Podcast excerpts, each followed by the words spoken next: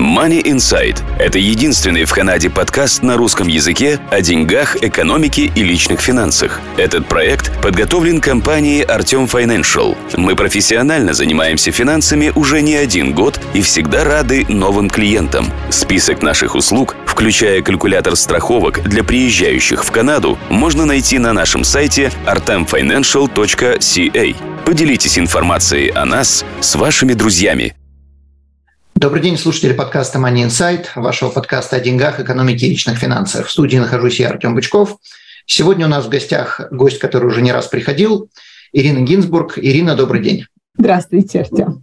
Привет. Э, Ирина является бухгалтером в провинции Онтарио, и, соответственно, мы пригласили ее ответить на пару вопросов, которые задали слушатели у нас нету сегодня какой-то определенной темы, мы решили ответить на вопросы. Первый вопрос, который мы сегодня затронем, это Airbnb э, или краткосрочная аренда. И второй вопрос – это вопрос, касающийся трак-драйверс, людей, которые или самозанятые, или на кого-то работают, и, соответственно, вопросы будут связаны и с э, недвижимостью, и с работниками или владельцами бизнеса в трак-индустрии. Давай начнем, Ирина, с вопроса по поводу Airbnb. Для тех, кто не знает, что такое Airbnb, хотя, наверное, таких слушателей не будет, но тем не менее э, Airbnb – это краткосрочная аренда, э, вы сдаете свое помещение, не во всех провинциях или, может, даже не во всех городах такое возможно, потому что это регулирует э, муниципалитет, насколько я знаю.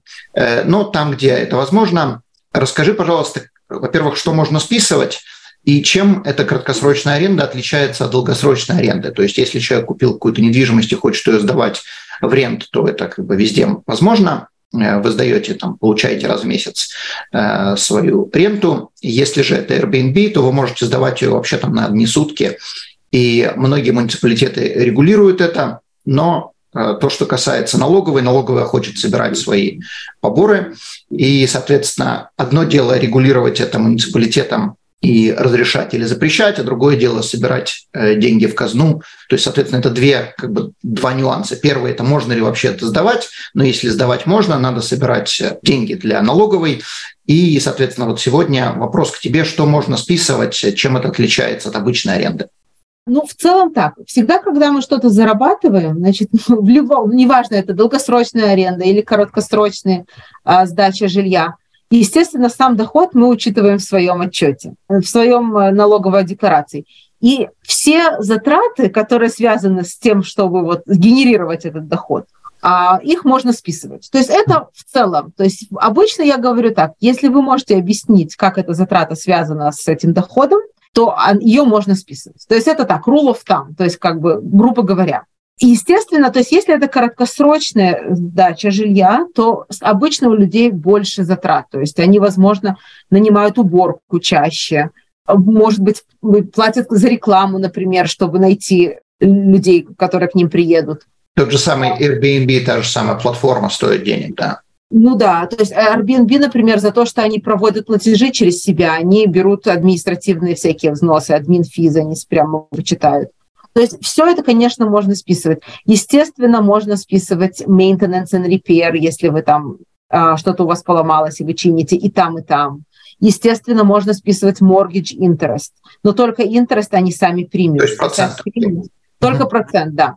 А не только mortgage, если вы взяли суду в другом месте, то тоже можно списывать. Но ну, суду тоже проценты. Проценты, да, не саму суду, а только проценты.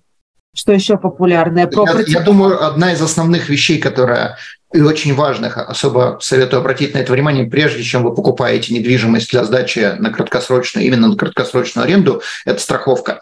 Далеко не все страховые компании готовы вам предоставить такую страховку, потому что намного чаще недвижимость или намного больше риска, что эту недвижимость сожгут, разнесут, там, не знаю, затопят или еще что-то случится поскольку люди, которые въезжают, им вообще фиолетово, что будет с этой недвижимостью через час после того, как они оттуда выехали. Люди, которые там живут, не будут ее затоплять или там, не знаю, ломать.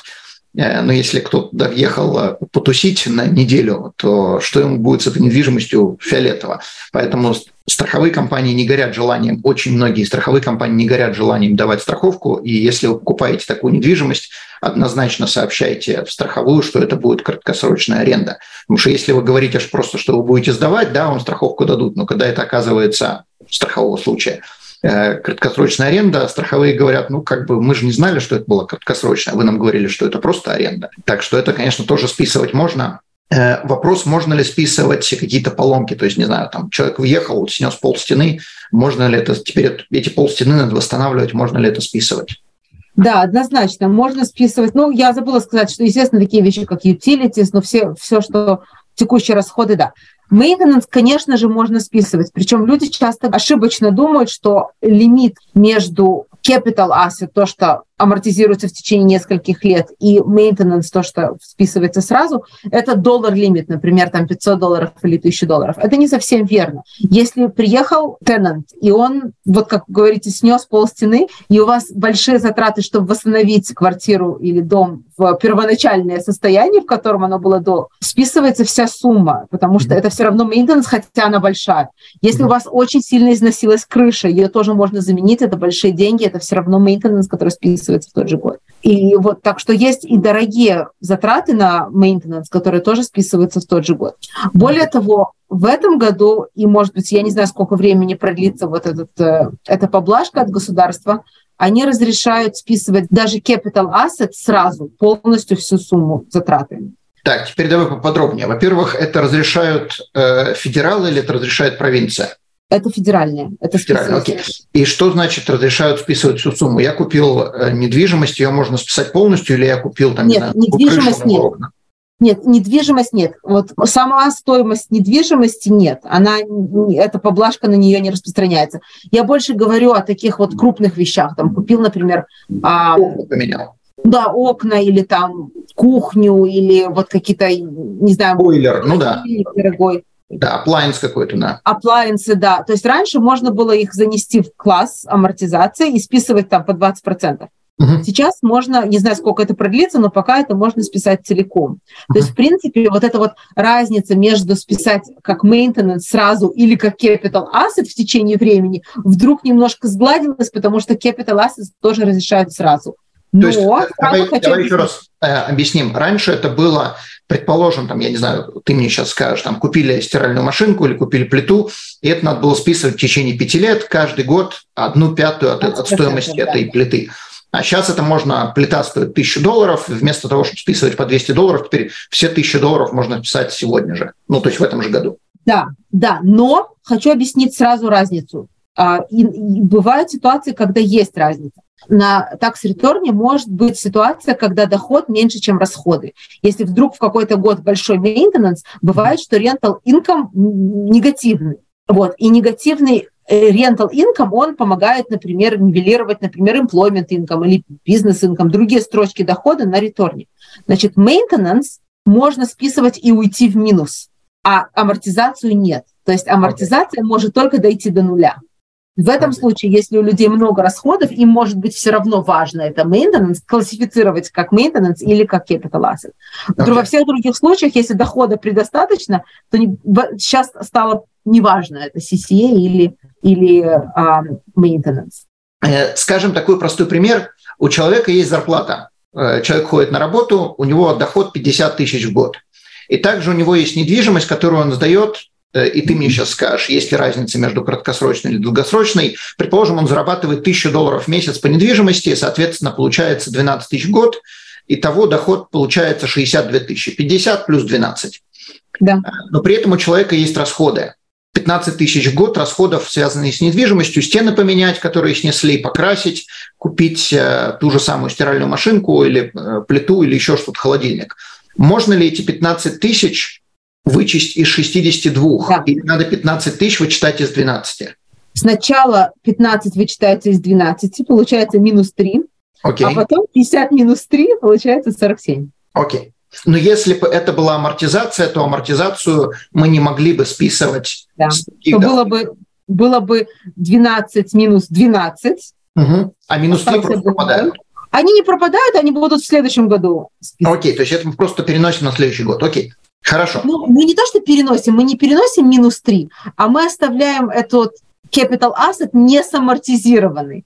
То есть мы просто, остаточная стоимость у нас не стала его меньше. То есть мы будем его амортизировать в следующем году. Окей, понятно. То есть просто это получается не на 5 лет может растянуться, а там на 6 лет или на 7. Да, но полностью можно списать только в тот первый год.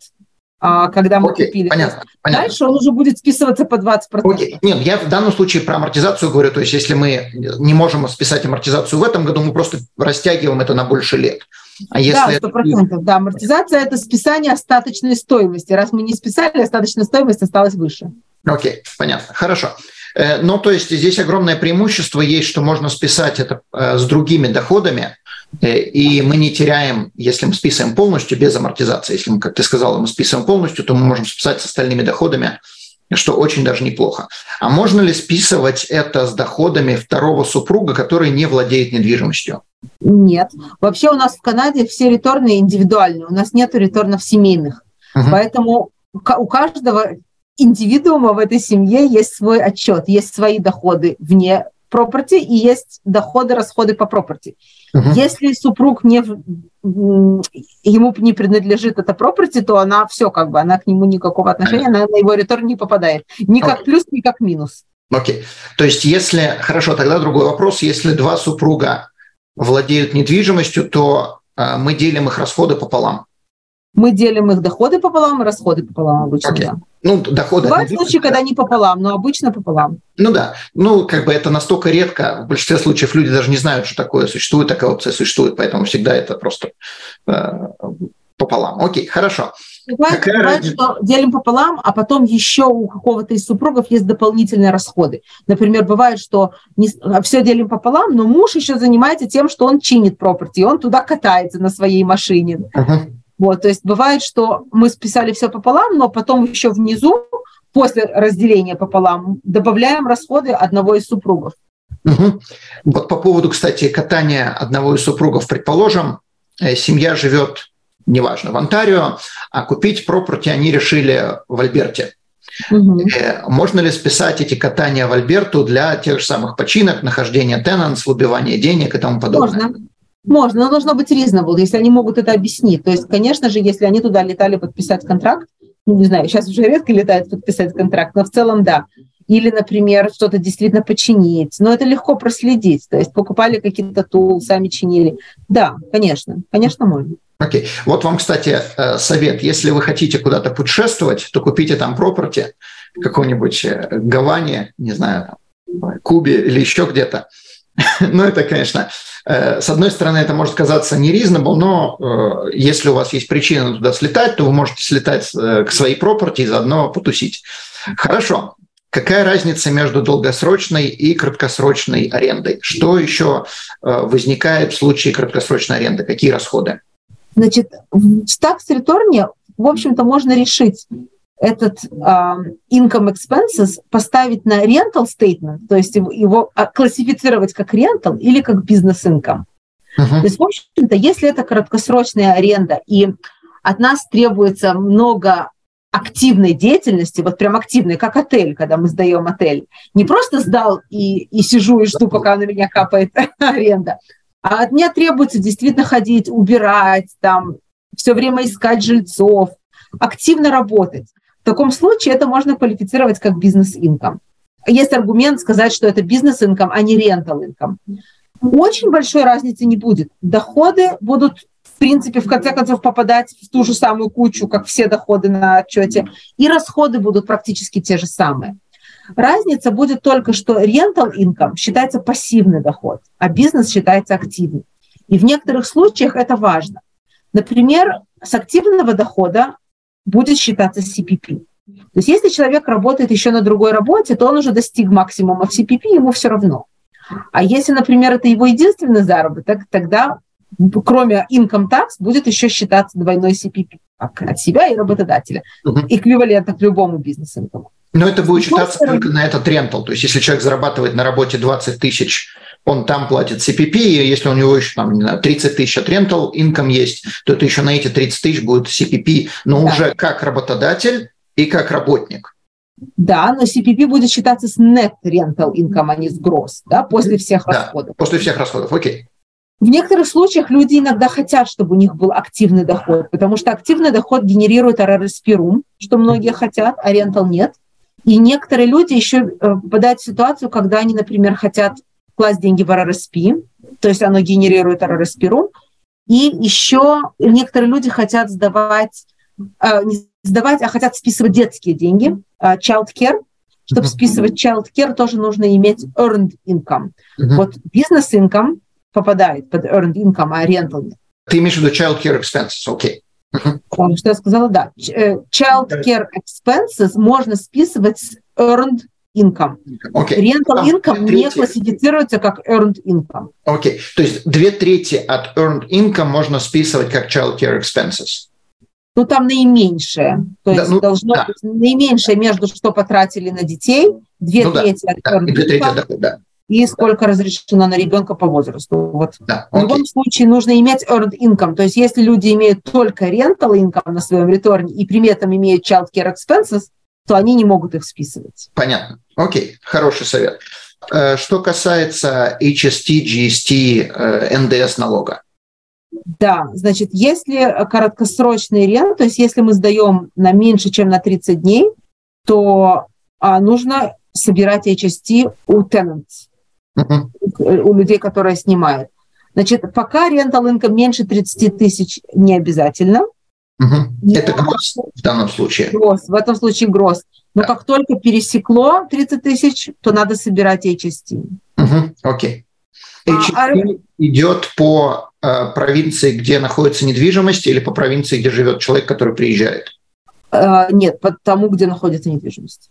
Там, где находится недвижимость. Окей. То есть там, где живет человек, э, даже сам владелец недвижимости не имеет значения. То есть если, предположим, человек живет в Онтарио, купил недвижимость в Альберте, сдает ее неважно кому, то НДС будет идти по провинции Альберты, не да. по провинции человека, который живет в Онтарио. Окей, хорошо. Не по владельцу, а по, именно по недвижимости. Хорошо. А, да, Airbnb, кстати, зачастую сами а, вычитают HST, сами собирают. Они обычно спрашивают, вы зарегистрированы или нет. Если вы не зарегистрированы, то они сами вычитают и сами отдают государству. А если вы зарегистрированы, то... Да? Как они о нас заботятся, понятно. Да, да. то они перечисляют э, вам, и вы должны э, собирать. Окей. У тебя есть какие-то клиенты, которые владеют недвижимостью и сдают э, на Airbnb? Да. Насколько Сейчас это очень популярно? Насколько это выгодно? Вполне выгодно, если э, property находится в месте популярном, обычно там возле какого-нибудь ресорта, в Квебеке рядом с ресортами люди любят купить то да, вполне выгодно коттеджи всякие. Я думаю, это даже, наверное, более выгодно, чем долгосрочная аренда. Ну, там есть проблема, когда они продают, если она короткосрочная, что они должны собирать HST с uh-huh. продажи. Вот бывает, может создаться ситуация, если, например, люди сдают коттедж в короткосрочную, а покупатель хочет э, сдавать долгосрочную. Uh-huh. Тогда получается, что с продажи продавец должен отдать большой процент. HST, который покупатель не хочет платить? Э, потому что мы конвертируем из одного типа недвижимости в другую. Как бы. Ну, потому что покупателя не интересует, что сдавали до этого в краткосрочную, он покупает себе property, покупает. Я, я пытаюсь понять, а почему, почему надо заплатить, когда мы меняем с одного типа недвижимости на другую, почему надо платить большой? А, вы говорите про меня, а я говорю, по-настоящему продаем на рынке, вот просто продаем. Решили избавиться от этой property, продаем, мы собираем HST с нашей продажи и вынуждены отдать государству. И другая проблема еще хуже, если мы не по-настоящему продаем, а если мы конвертируем, действительно там собираемся сами жить вдруг. Окей. То она считается... Собираемся да, сами, да, это меняем тип недвижимости. А почему э, у нас будет большой НДС, когда мы, предположим, продаем человеку, который хочет на долгосрочную аренду? Почему там возникают... Э, а это не важно, что он хочет. Важно, что мы ее сдавали в краткосрочную. То есть для нас это был э, бизнес-пропорти. А, понятно. Из-за этого. Хорошо, понятно.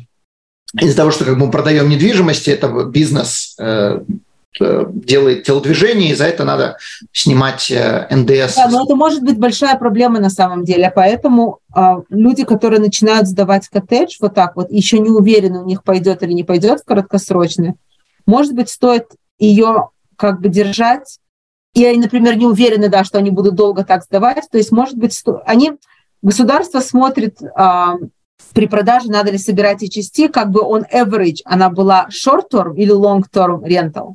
Uh-huh. То есть бывает, что летом, например, мы сдаем на short, short, short, а потом вне сезона мы сдаем все время на long, long, long. И тогда в течение года, если мы возьмем, сколько дней мы ее сдавали и поделим на количество, сколько у нас было жильцов, оно получится лонг.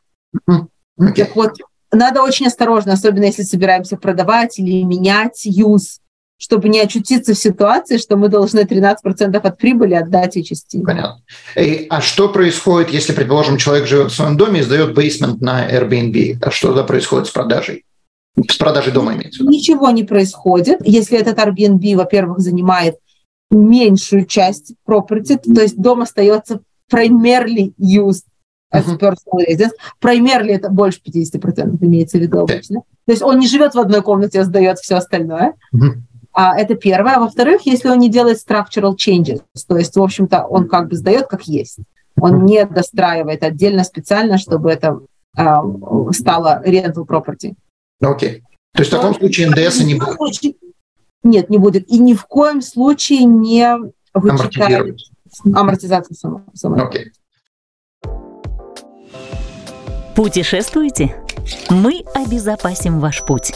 Страховки на все виды путешествий приезжающим в Канаду туристам. Калькулятор страховок находится на нашем сайте touristinsurance.ca. Э, что ты скажешь по поводу амортизации, если человек покупает недвижимость и хочет сдавать ее в Airbnb, советовала ли бы ты делать амортизацию такой недвижимости? Иногда да. А, объясню почему когда, а, значит, списывается амортизация, она уменьшает доход в этот год. То есть uh-huh. она просто идет, ну вот как вот мы сказали, она не может увести в ноль, но если у человека большой доход от рентал, то амортизация его уменьшает. И она уменьшает, естественно, экономит человеку налог по его marginal rate. Вот сколько у него marginal rate по его ступеням, столько он налога сэкономил в том году. Теперь, когда эта property продается, то если он продал ее э, с прибылью, то всю амортизацию, которую он списал с этой property в течение лет, оно становится доходом. Не capital gain, а доходом. И, естественно, облагается налогом по marginal rate того года в год продажи. И что получается? Очень часто, но не всегда, у людей в течение жизни, пока они сдают, у них marginal rate средний, например, 30% или 40%. А в тот, когда они продают, у них там реализовали миллион от продажи property и попали в топ marginal rate, там, больше 50%. Uh-huh. И тогда в таких случаях я говорю, наверное, не стоит списывать как бы амортизацию, чтобы сэкономить 30%, а потом как да, бы загреметь на 50%. Uh-huh. Но, опять же, нельзя всех под одну гребенку. Бывают люди, которые в течение жизни а на своей работе зарабатывают столько, что они и так в топ marginal rate. Поэтому Тогда почему бы и нет? Почему бы не списать сейчас? Есть люди, которые даже они не в топ marginal rate, но собираются продать очень не скоро. Uh-huh. А сейчас у них есть доход, как бы они платят налоги. Кто знает, что будет потом? Кто знает, за сколько они продадут? Если они знают, что в принципе это их family cottage, и они не собираются его держать сто лет, почему бы не списывать амортизацию? То есть некоторые люди говорят, лучше я получу деньги сегодня, чем... Ну да. Ну то есть давай приведем пример. Предположим, недвижимость, поправь меня, если я не прав, предположим, недвижимость стоит 100 э, тысяч, и мы решили списать ее там, не знаю, за 5 лет. Каждый год мы списываем по 20 тысяч. И, соответственно, через 5 лет стоимость... Мы не можем списать больше 4%. Окей, хорошо. 20, Э, то есть 4% это 4 тысячи мы списываем, 25 лет мы списываем эти 4 тысячи, и через 25 лет стоимость этой недвижимости как бы теперь после амортизации как бы ноль. Теперь мы его продаем через 25 лет, предположим, за 150 тысяч. То есть я беру такие простые примеры, чтобы понять. И поскольку стоимость нашей недвижимости, недвижимости через 25 лет ноль, а продали мы за 150 тысяч, то эти 100, полностью 150 тысяч прибавляются к нашему доходу. Не и... совсем. 50 будут capital gain, а 100 Окей. будет... А 100 будет... Окей, хорошо. Называется recapture. То есть из 50 capital gain только половина будет taxable, 25. Окей. То есть, хорошо, э, то есть делится на две части. Первая часть, все 100 тысяч прибавляются к доходу, и прирост будет прибавляться к доходу только половина на данный момент. То есть если закон поменяется, в будущем это может быть по-другому, но сегодня только половина, соответственно, у человека прибавится к доходу 100 тысяч плюс 25, 125 тысяч плюс тот доход, который он заработал на тот год через 25 лет. Да. Если там будет пенсия или там, не знаю, неважно чего. Если у него никаких доходов нету, то, соответственно, его доход на тот момент будет 125 тысяч. Да. И вот на все эти 125 тысяч надо будет заплатить налог. Если у него были какие-то еще доходы, то налогов может быть просто очень много. Но, тем не менее, 4% каждый год в течение 25 лет мы экономили. Да. Окей. И если человек не держал эту недвижимость 25 лет, а держал ее только 20, то, соответственно, через 20 лет стоимость этой недвижимости будет 80 из 100 вычитаем 80 тысяч, получается как бы 20 тысяч.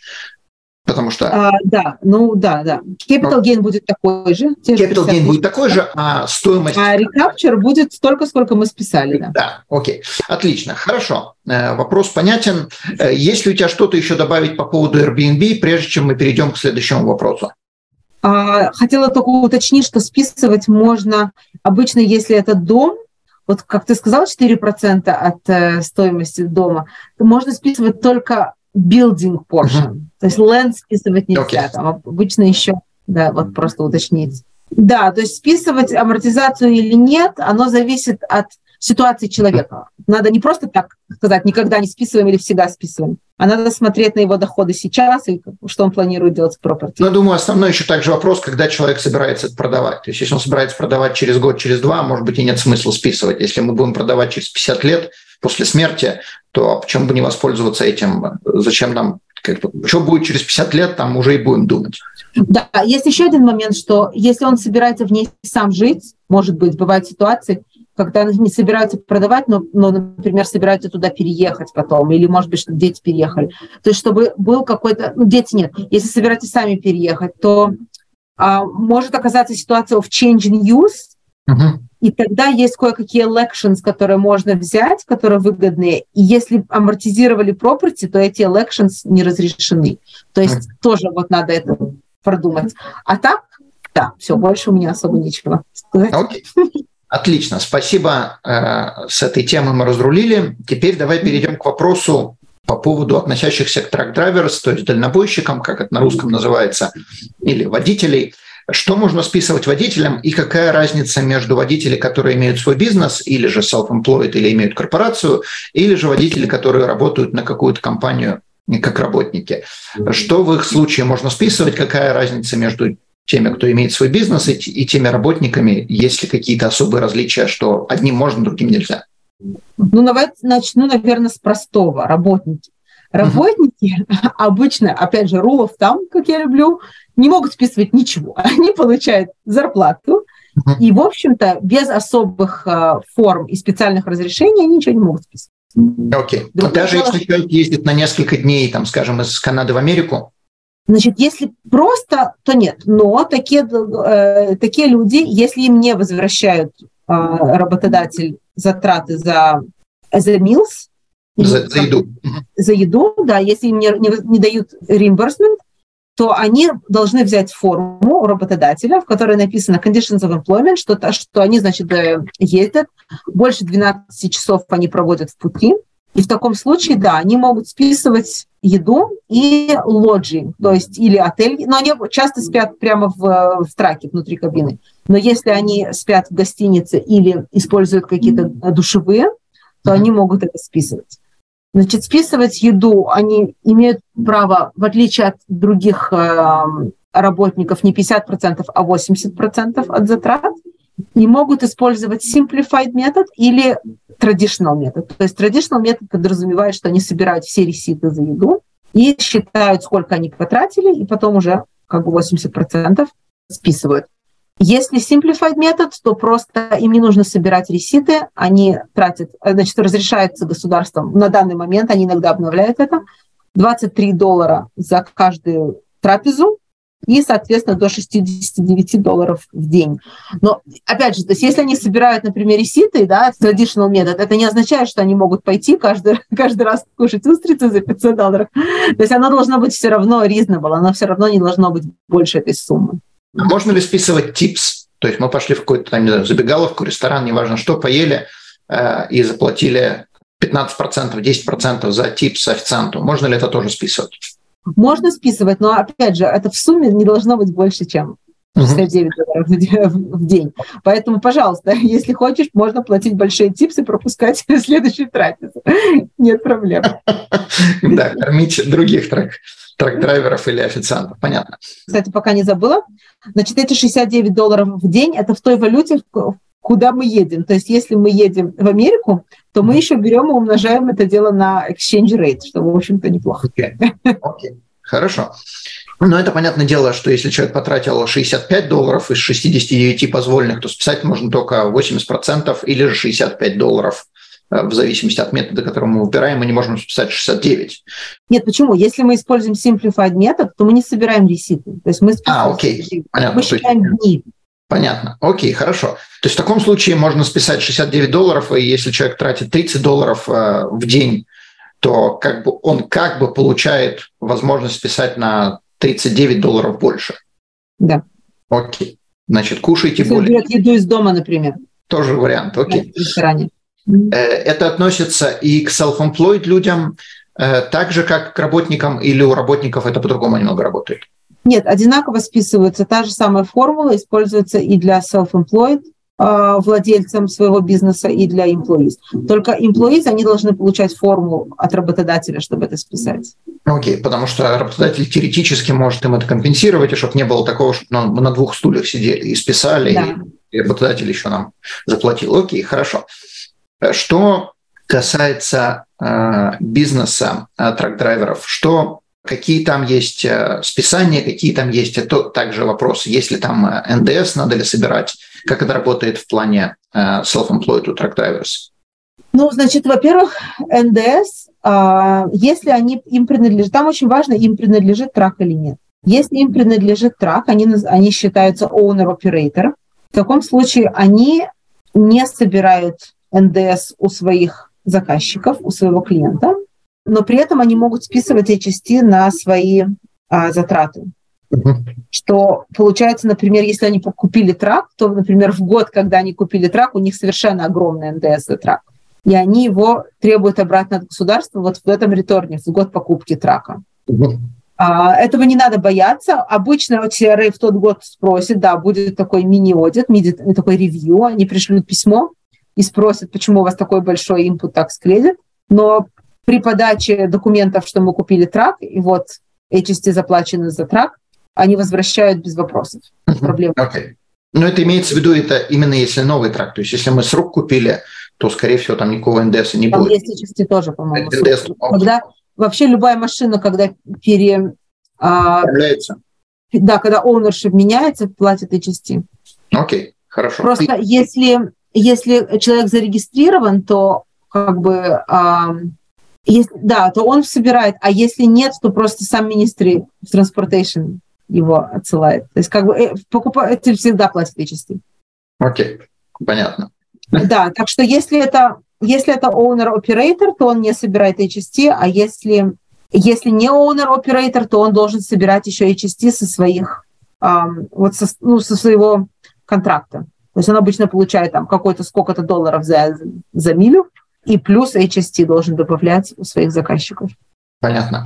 Но это интересно, что э, если у тебя свой трак, то ты это собирать не должен. А что касается расходов, а, то это тоже можно расходов и есть HST, то это тоже можно списывать. То есть, не знаю. Расходов, с расходов HST они всегда могут получить обратно.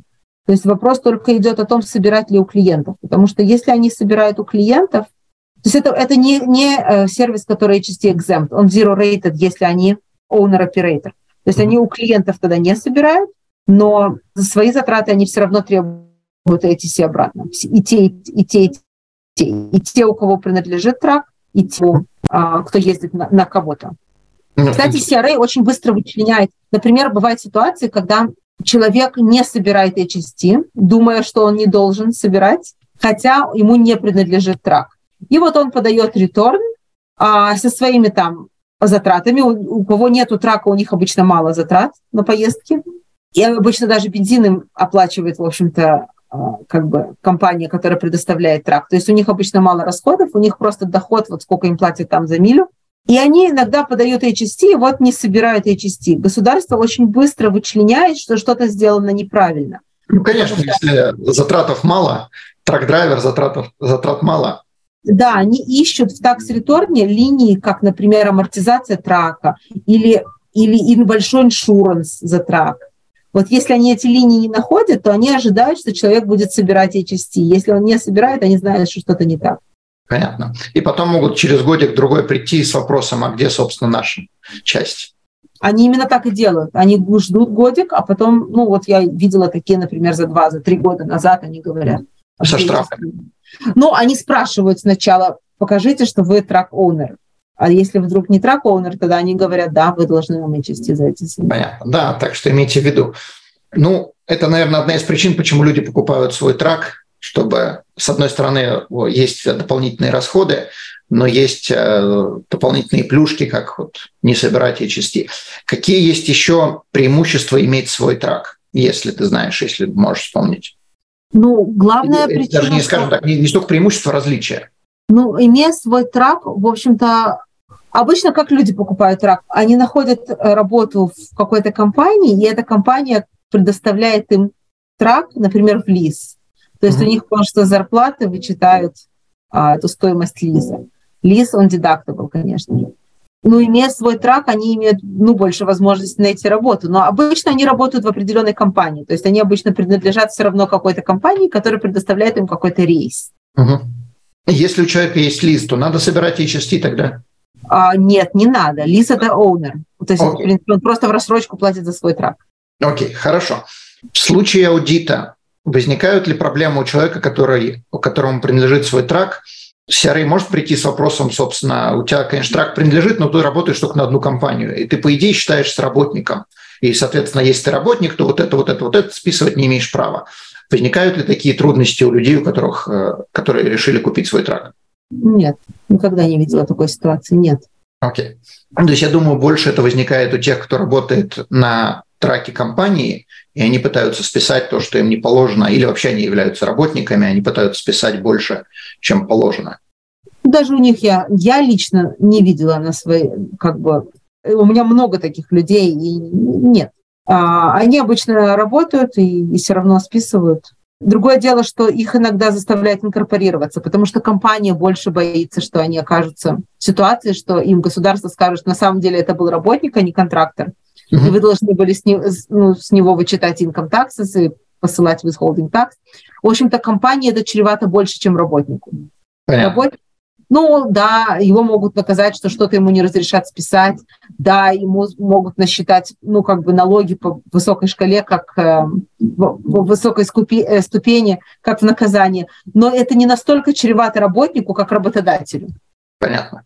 Понятно. Вот, поэтому работодатель больше обеспокоен, чтобы себя оградить от этих проблем. И они обычно, если нанимают такого работника, то они требуют от него, чтобы он инкорпорировался, чтобы это было как бизнес-то-бизнес relationship. Я думаю, что у меня на этом закончились вопросы. Есть ли у тебя еще что-то добавить э, на тему трак-драйверов? Ну, нет особо, но они могут списать, естественно, тоже как бы все, что связано с их э, бизнесом. То есть maintenance, даже если это большие суммы, зачастую бывает там бензин, они там да, всякие мосты они платят за переезды. Часто их возвращают это даже тем, которые, а, которых нанимают, у которых свой трак. Часто им возвращают компании. Но все, что не возвращают, они, конечно, могут списать. Отлично. Ну, Ирина, огромное спасибо. Напомни, пожалуйста, как люди а, с тобой могут связаться и, соответственно, с какими вопросами ты можешь консультировать или стать бухгалтером в какой-то определенной компании. Дай свои, пожалуйста, контакты. Ну, а, в общем-то, на моем веб-сайте PNP Accounting есть контактная информация. Лучше всего написать вот email по, этому, по этой контактной информации и отвечаю на них. Самый лучший способ со мной связываться – это имейлами. Отлично. Хорошо. А, консультировать могу, да, могу консультировать, могу а, подавать отчетность канадскую любую. Personal corporate. Отлично. Мы к тебе посылаем большое количество клиентов, так что недовольных не было. Я даже надеюсь. Ирина, большое спасибо. Не забывайте подписываться, ставить лайки, делиться этой информацией, потому что это единственный финансовый образовательный канал в Канаде на русском языке. Большое спасибо, что слушаете нас, задавайте вопросы и до следующих встреч. До свидания. До свидания. Данный подкаст сделан лишь для вашей информации. Компании, инвестиции, страховые продукты и другие материалы, упомянутые в подкасте, упомянуты лишь для ознакомления и не являются рекомендацией к действию. Так как мы не знаем вашей конкретной ситуации, то мы не можем нести ответственность за ваши действия после прослушивания подкаста. Пожалуйста, обращайтесь к специалистам, если вы не уверены, как поступить. Спасибо, что слушаете нас и не забывайте задавать вопросы.